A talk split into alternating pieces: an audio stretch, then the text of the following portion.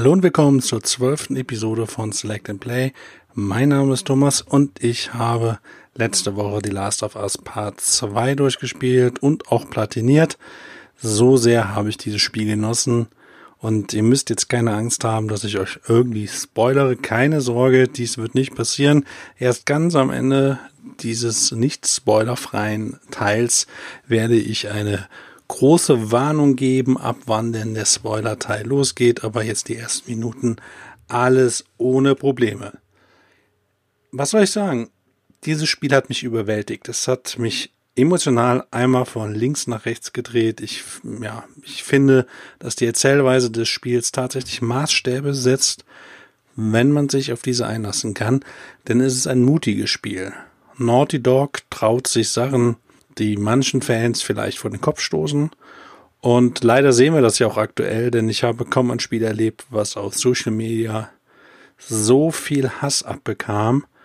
Ja, da, da wurde direkt äh, Review-Bombing ähm, am, irgendwie um 0 Uhr wurde das freigeschaltet auf Metacritic User Scores und ab dann gab's Nullerwertungen. Also das war eine gezielte Aktion und ähm, das, das ist krass. Und da muss ich auch ganz klar sagen, wir als Fans haben kein Anrecht auf die Charaktere oder wie die Geschichte weiter erzählt wird. Nur weil wir Teil 1 liebten und uns ausmalten, wie es vielleicht weitergehen könnte, heißt es nicht, dass es auch so kommen muss. Es sind die Charaktere von Naughty Dog, präziser Neil Druckmann, der hat die Story von 1 und 2 geschrieben. Und ja, Naughty Dog erzählt ihm die Geschichte, die sie erzählen wollen und nicht die, die sich vielleicht manche Fans gewünscht haben. Das ist jetzt keine Fanfiction, muss man ganz klar sagen. Und ich denke auch, dass eines der großen Probleme des Spiels der League von vor ein paar Wochen äh, war. Denn in der Zeit, seitdem haben sie bestimmte Menschen sich eine Meinung zum Spiel gebildet anhand von Leaks, ohne es eben selbst spielen zu können. Resultat, wie gesagt, eben erwähnte Review-Bombing auf Metacritic, ähm, Hass auf Social Media, Hass gegenüber die Verantwortlichen, ähm, Drohungen und so weiter. Ähm, ja, ich verstehe ich absolut nicht. Ja, ich verstehe keine Nullerwertungen, denn wenn euch das Spiel nicht gefällt, dann versucht es wenigstens realistisch zu bewerten. Aber eine Null, bitte. Ja, kommt schon. Das ist einfach nur albern. Das ist kindisch und das regt mich auch ein bisschen auf. Und dann sagt ihr wieder, oh, ja, die Zehnerwertungen sind aber auch. Nein, eine Zehnerwertung ist deutlich näher an diesem Spiel dran als eine Nullerwertung. Das ist doch völlig klar.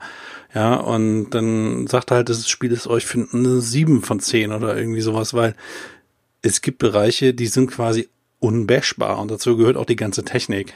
Und ähm, natürlich ist das Spiel nicht perfekt, klar. Ja, es ist insgesamt etwas zu lang, finde ich, und es hat auch Pacing-Probleme. Der Mittelteil ist vielleicht auch etwas zu sehr gestreckt. Und ähm, dafür finde ich die zweite Hälfte äh, des Spiels ähm, super. Und die, die Locations schöner, opulenter als in der ersten Hälfte. Und ihr müsst ziemlich am Anfang nach Seattle. Und vielleicht würde ich da sogar was wegnehmen. Und vielleicht in der Mitte des Spiels auch. Aber insgesamt ist es trotzdem Meckern auf hohem Niveau. Das Gameplay wird durch diverse Zwischensequenzen immer aufgelockert, ja, und ähm, manche sind auch quasi nur gespielte Zwischensequenzen, also da müsst ihr ein bisschen mit rumgehen und dann passiert irgendwas, wird die Story ein bisschen erzählt, durch Dialoge und so alles, und manche Zwischensequenzen gehören einfach zu dem Besten, was man jemals in Videospielen bisher gesehen hat. Diese schauspielerische Leistung, die da betrieben wurde, ist toll. Überhaupt die Atmosphäre in dem Spiel ist so dicht und grandios. Insgesamt eines der intensivsten Videospielerlebnisse, die ich hatte. Und Leute, ich bin alt. Das Leveldesign, das fand ich insgesamt auch hervorragend und ähm, wird auch jetzt in manchen Levels mehr die Vertikale genutzt, fand ich sehr gut. Ein bisschen größer sind sie. Trotzdem bin ich froh, dass die Abschnitte eher linear sind und uns hier keine Open World ähm, ja, widerfährt. Im Prinzip gibt's ein, vielleicht zwei Abschnitte, die etwas größer sind, etwas offener. Ähm, einer ganz klar. Und ähm, hätte es davon aber mehr gegeben, ich glaube, das Pacing-Problem hätte sich verschlimmert.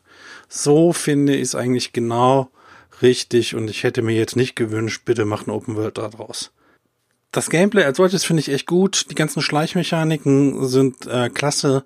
Es ist aber definitiv schade, dass manche Leichen oder dass man überhaupt die Leichen eigentlich nicht verstecken kann. Denn, wie gesagt, ansonsten ist die Schleichmechanik recht gut ausgearbeitet. Andererseits würde es gar nicht zur Story passen, wenn man jetzt irgendwie jede Gegnergruppe umgehen könnte, denn ihr spielt ja Ellie auf Rachefeldzug. Warum und wie und weshalb später im Spoilerteil. Ich habe aber die Schleichpassagen insgesamt durchaus genossen.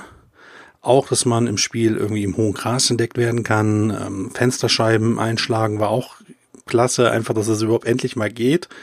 Ja, und äh, ja, dass die Hunde ähm, die Fährte von einem riechen können, das äh, war sogar sehr unangenehm. Äh, jedes Mal in einem Level, wo Hunde aufgetaucht sind, habe ich erstmal gedacht, oh Gott, oh Gott, oh Gott, nein, bitte nicht.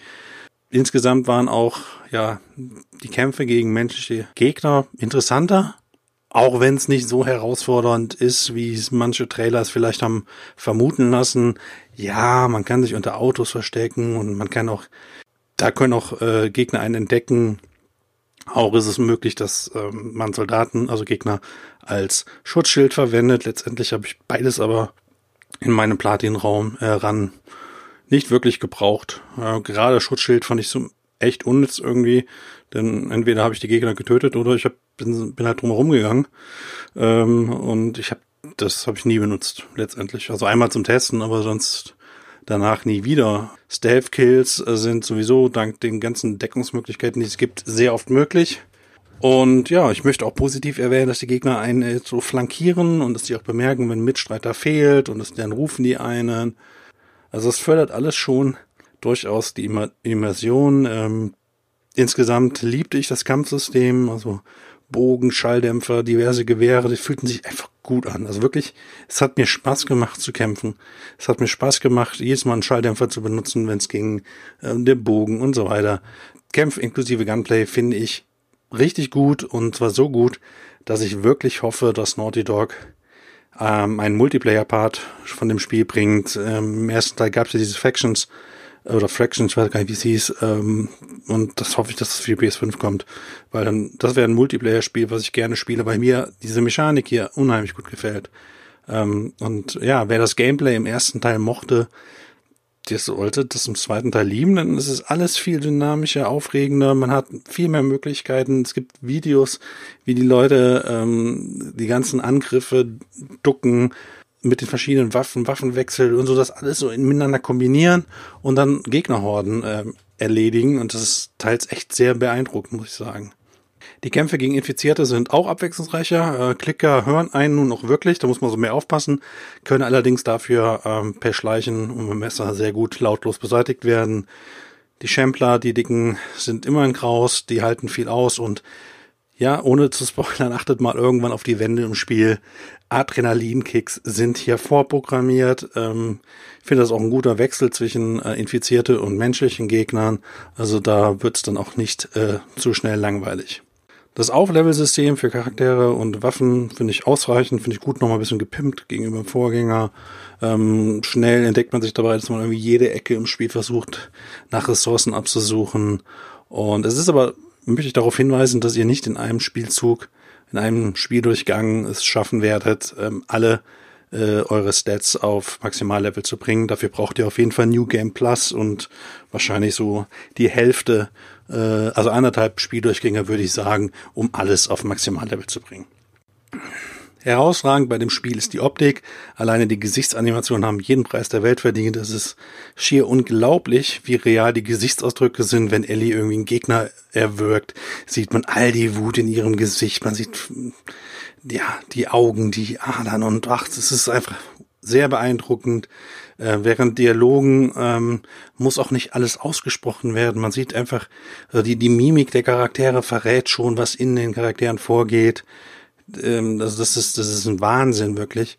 Und ja, die Übergänge von Laufen zum Sprint, zum Kriechen, Ducken, Aufstehen, das ist alles so reibungslos, so flüssig. Das macht einfach, das Zusehen macht hier einfach schon Spaß. Ja, und ähm, das ist grafisch eine Nummer für sich. Ja, man muss sich nur mal die ganzen Räume im Spiel angucken, so vollgestopft mit Details. Ja, also ich will nicht wissen, wer die ganzen Räume da gestalten musste. Jeder Raum erzählt eine eigene Geschichte. Brettspiele wie Warhammer oder irgendwie sowas stehen da rum. PlayStation 3, viele Easter Eggs. Ähm, und ähm, ja, das ist nicht so, dass man sagt, ach ja, in dem Raum war ich schon mal, ach ja, in dem war ich. Nein, jeder ist hier anders und auch überhaupt die ganzen Set Pieces.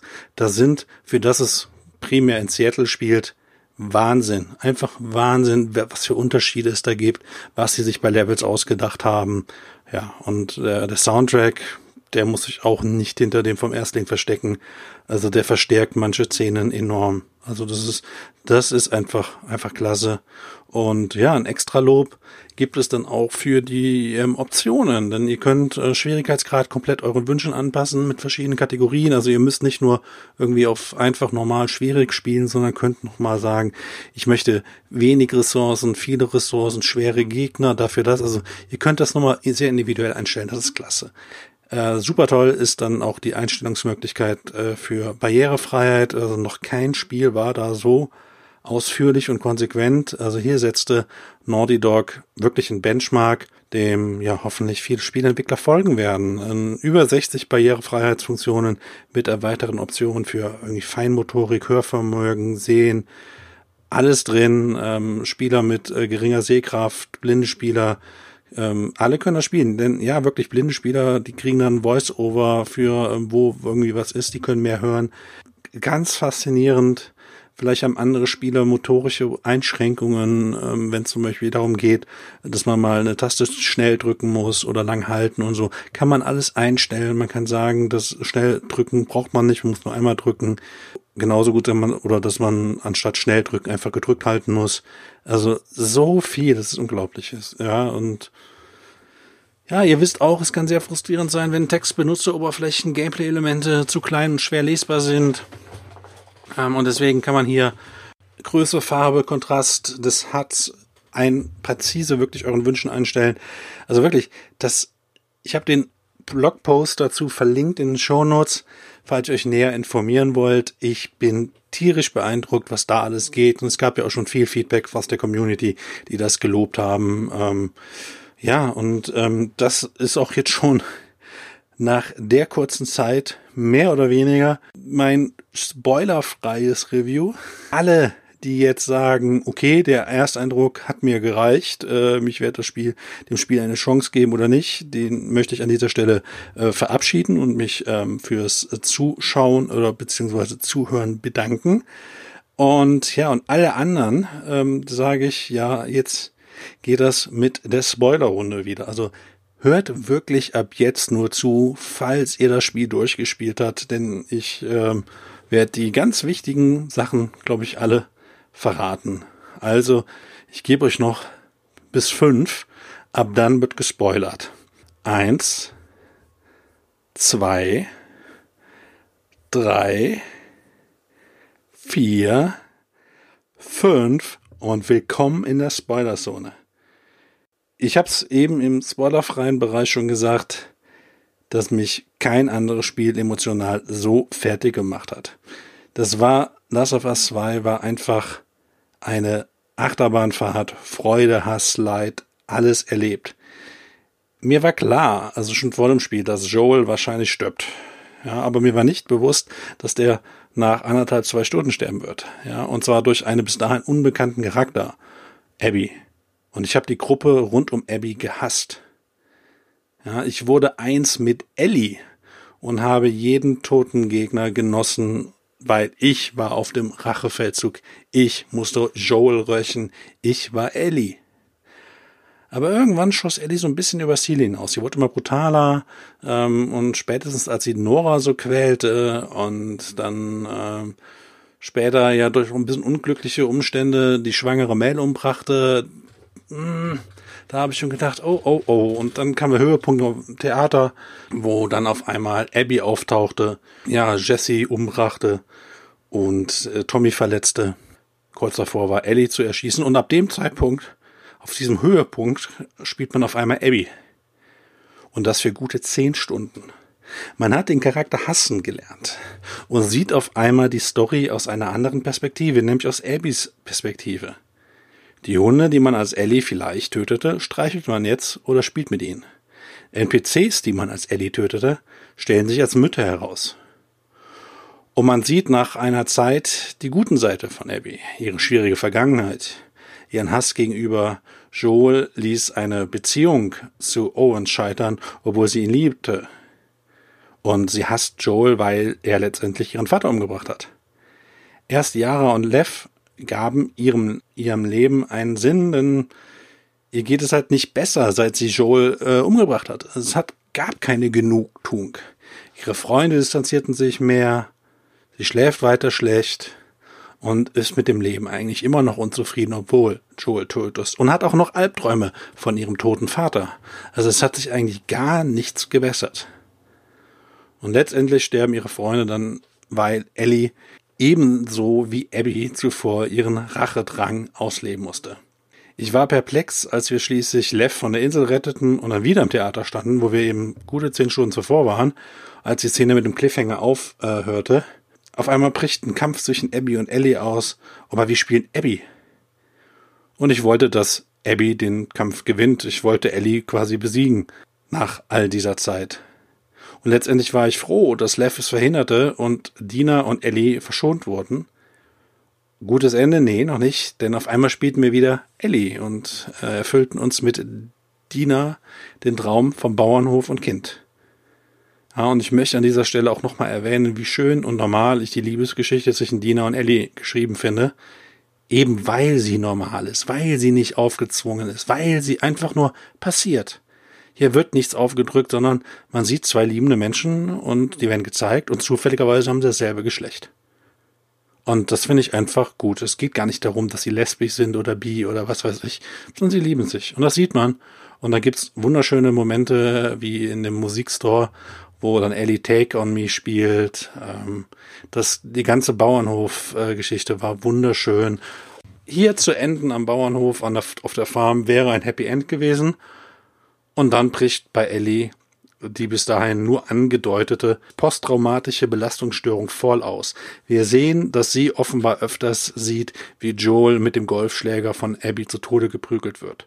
Irgendwann kommt Tommy vorbei, der körperlich nicht mehr in der Lage ist, Rache zu nehmen und fordert im Prinzip Ellie dazu auf, nach Abby und Lev zu suchen. Und obwohl Dina in einer herzerreißenden Szene sie bittet, nicht zu gehen, und ich dann am TV saß und gesagt habe, bitte geh nicht, lass es gut sein, lass es gut sein, geht sie, um dann da Abby und Lev zu finden und findet sie schließlich gefangen genommen, abgemagert, an einem Pfahl gebunden, eben von diesen Sklavenjägern. Ja, da muss man schon ein bisschen schlucken. Und dann sah es so aus, als würde Ellie Abby und Lev ähm, verschonen und dann zwingt sie Abby zum Kampf. Und als Spieler wollte ich nicht mehr kämpfen, aber ich musste weil es das Spiel verlangt. Das Spiel will, dass ich die Knöpfe drücke, aber ich wollte nicht mehr.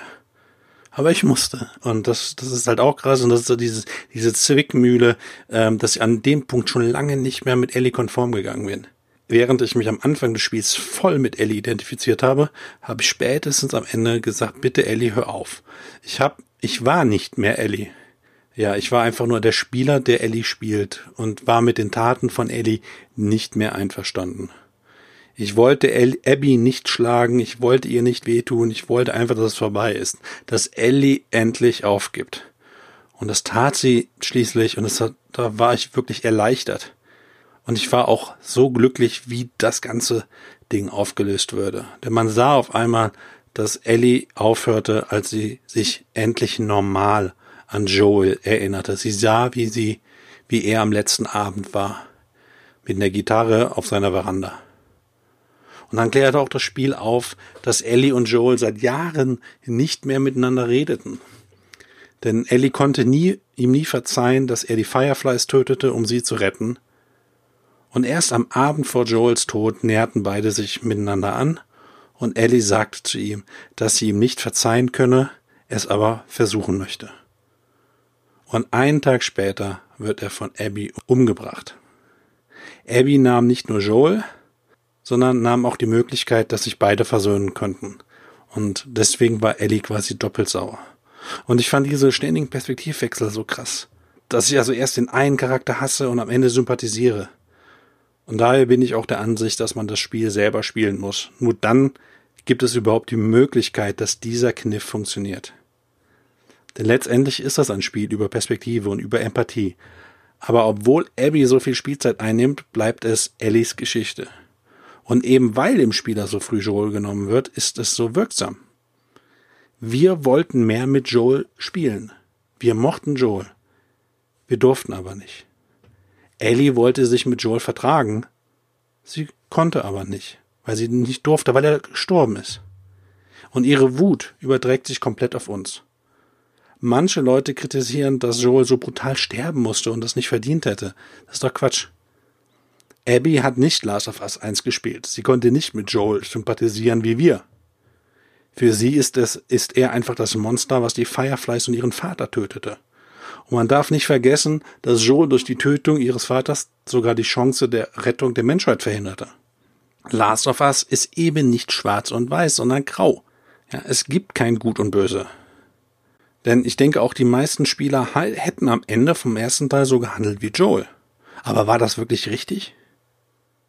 Und weil es kein Gut und Böse gibt, können Charaktere einfach so sterben und diesmal war es eben Joel, der ja auch genug Dreck am Stecken hatte. Und nicht vergessen, es gab 2013 sogar einen kleinen Aufschrei, dass man im Spiel ähm, am Ende quasi, dass Leute erkannt haben, Moment, ich habe den Bösewicht gespielt, ich habe Joel ist eigentlich der Böse, was soll denn der Mist? Schon wieder vergessen sowas. The Last of Us 2 ist kein Spiel über Rache. Es ist ein Spiel über Hass, konsequent Besessenheit und letztendlich auch Vergebung und Liebe. Wie weit geht man für Liebe? Was tut man alles für Liebe? Wozu führt dann der Hass, der durch Liebe entsteht? Wozu führt Besessenheit? Eben zu noch mehr Leid und Hass. Abby erkannte das, nachdem sie Joel tötete, daher ließ sie Ellie in der Skihütte am Leben. Und so was führte das? Dass Ellie in ihrer Besessenheit aus Liebe zu Joel alle Freunde von Abby tötete. Abby sagte im Theater selbst, und dafür habe ich dich damals verschont. Und dank Lev verschonte sie erneut Ellie. Und das führte am Ende dazu, dass Abby und Lev überlebten. Denn wenn Ellie ihren Rachefeldzug nicht wieder aufgenommen hätte, wären Abby und Lev am Strand am Pfahl gestorben. Jede Handlung hat in diesem Universum eine Konsequenz. Einmal sorgte das Verschonen zum Tod der Freunde so rum und ein anderes Mal zum eigenen Überleben. Und zu was es führte, hat man erst viele, viele Stunden später erlebt. Alles hat aber eine Konsequenz. Und Ellie? Fast das ganze Spiel getrieben von ihren Dämonen erkennt sie ganz am Ende, dass es eben zu nichts führt. Es ist nur eine Abwärtsspirale und am Ende liegt oder siegt, als sie am Boden liegt, ihr letzter Rest Menschlichkeit. Ja, als sie zur Farm zurückkehrt, ist Dina weg. Und Ellie kann auch nicht mehr Gitarre spielen, weil ihr die Finger fehlen. Kein weiteres Take on Me. Keine weiteren schönen Momente. Und die Gitarre war eben das Instrument, der Gegenstand, den sie mit ähm, Joel verbindete. Aber Ellie ist mit sich im Reinen und zieht am Ende alleine los. Und das, das muss nicht negativ sein. Viele sehen das immer so ein negatives Ende. Ich sage, das ist jetzt, Ellie ist am Ende bereit für einen Neuanfang. Sie hat alles Schlimme hinter sich gelassen. Sie hat ihre Dämonen besiegt. Sie ist nicht mehr auf diesen Rachefeldzug. Und vielleicht geht sie jetzt zurück nach Jackson zu Dina und dem Baby JJ. Vielleicht macht sie was ganz anderes. Sie wird es selbst bestimmen. Und sie ist eben wieder selbstbestimmt. Finde ich großartig, letztendlich. Ich äh, finde das fast ein bisschen philosophisch. Also ich mag das Ende. Kein anderes Spiel zeigt so sehr, dass man nur der Held in der eigenen Geschichte ist und in einer anderen Geschichte der Bösewicht. Joel tötete so viele Menschen, um Ellie zu retten, und aus seiner Perspektive war das gerechtfertigt. Ellie tötete so viele Menschen für Joel, und aus ihrer Perspektive war das gerechtfertigt. Abby tötete Joel, und aus ihrer Perspektive war es gerechtfertigt. Aus ihrer Perspektive waren die Leute, die Joel tötete, tötete, nicht gerechtfertigt. Wie gesagt, in der eigenen Geschichte ist man immer der Held, gleichzeitig aber in einer anderen der Bösewicht. Wir jubelten mit Ellie und Joel, weil wir sie spielten. Hätten wir im ersten Teil Ellie gespielt, dann hätten wir Joel und Ellie gehasst. Denn aus ihrer Perspektive waren Ellie und Joel nichts anderes als Massenmörder. Joel war mein Liebling und dass er so früh gehen musste, nervt. Er war mein Man. Aber man soll ja nicht am TV sitzen und sagen, juhu, endlich ist Joel tot. Man soll den Hass in sich wachsen spüren. Und dann verbringt man über die Hälfte des Spiels mit einem brutalen Racheakt, Racheakt und hat dabei sogar Spaß. Bis es eben diverse Momente gibt, wo es vielleicht etwas zu viel wird. Und ich dann sage, uh, geht das jetzt zu weit? In den Rückblenden sieht man erst die schönen Zeiten zwischen Ellie und Joel und dann wie sie sich immer weiter entfremdeten, bis er ihr die Wahrheit sagt und ab dem reden sie nicht mehr, und ab dem Moment reden sie nicht mehr gemeinsam. Und auf diesen Moment, dass Ellie die Wahrheit erfährt, haben wir doch alle gewartet. Und er ist im Spiel, dieser Moment, obwohl Joel so früh stirbt. Und die Szenen im Naturkundemuseum, das ist, das ist mit die beste Szene im ganzen Spiel. Ja, ich sag dazu nicht viel mehr, genieß es einfach selber. Dass Tommy und Joel Abby am Anfang retten und zusammen vor einer Horde flüchteten, das macht seinen Tod ja auch noch tragischer. Er hat mit Jackson eine neue Heimat gefunden. Er geht wieder Hobbys nach. Das hat man in seinem, ähm, in seinem Haus gesehen. Er vertraut wieder anderen Leuten. Gegensatz zum ersten Teil. Er sagt, man sagt ja selber, und Sie können das auch im Spiel finden, dass Jackson fremde Leute aufnimmt, mit ihnen handelt. Und in einer Verschnaufspause sagt Tommy zu Abby, ich bin Tommy und das ist mein Bruder Joel. Und in diesem Moment sieht man in Abbys Gesicht, dass sie zweifelt und hadert. Sie erkennt, dass es sich hier um den Mörder ihres Vaters handelt. Sie wirkt überfordert und da alle nicht wissen, wohin, bietet Abby dann die Lösung an, ab zu meinen Freunden zur Skihütte. Und zu dem Zeitpunkt hat die Gruppe keine andere Alternative. Bleiben und verrecken, zurück zur Horde, alleine versuchen nach Jackson zu kommen, obwohl ein Sturm wütet, alles schwierig. Also gehen sie mit zur Hütte und da ist ja am Anfang alles gut.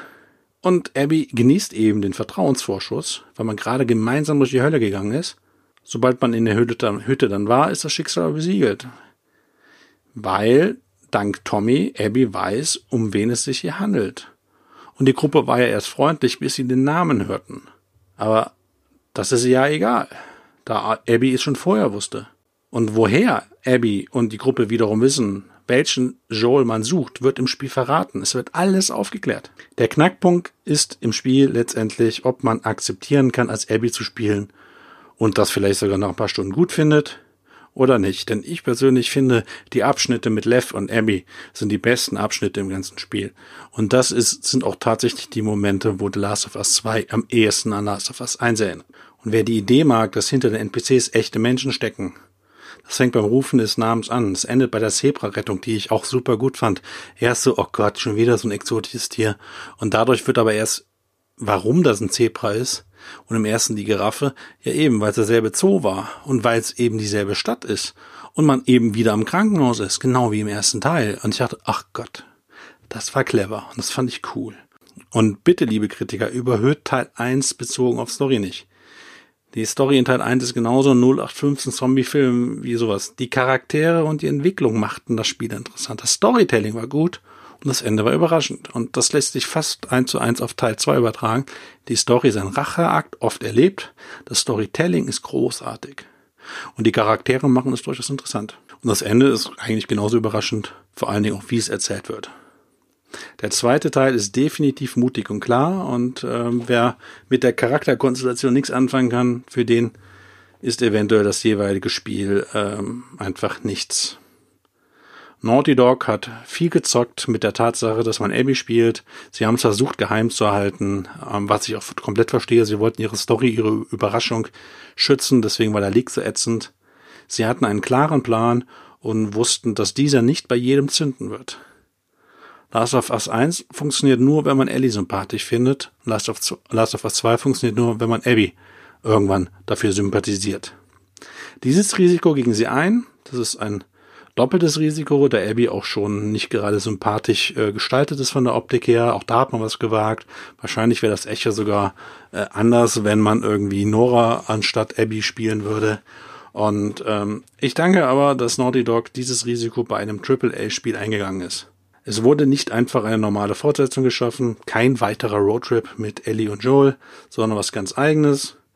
Andere Spiele, die dieses Jahr erscheinen, wie, weiß ich nicht, Cyberpunk 2077, könnten vielleicht die besseren Spiele werden, aber ein Spiel zu finden, was mich emotional so mitnimmt, das wird es nicht geben.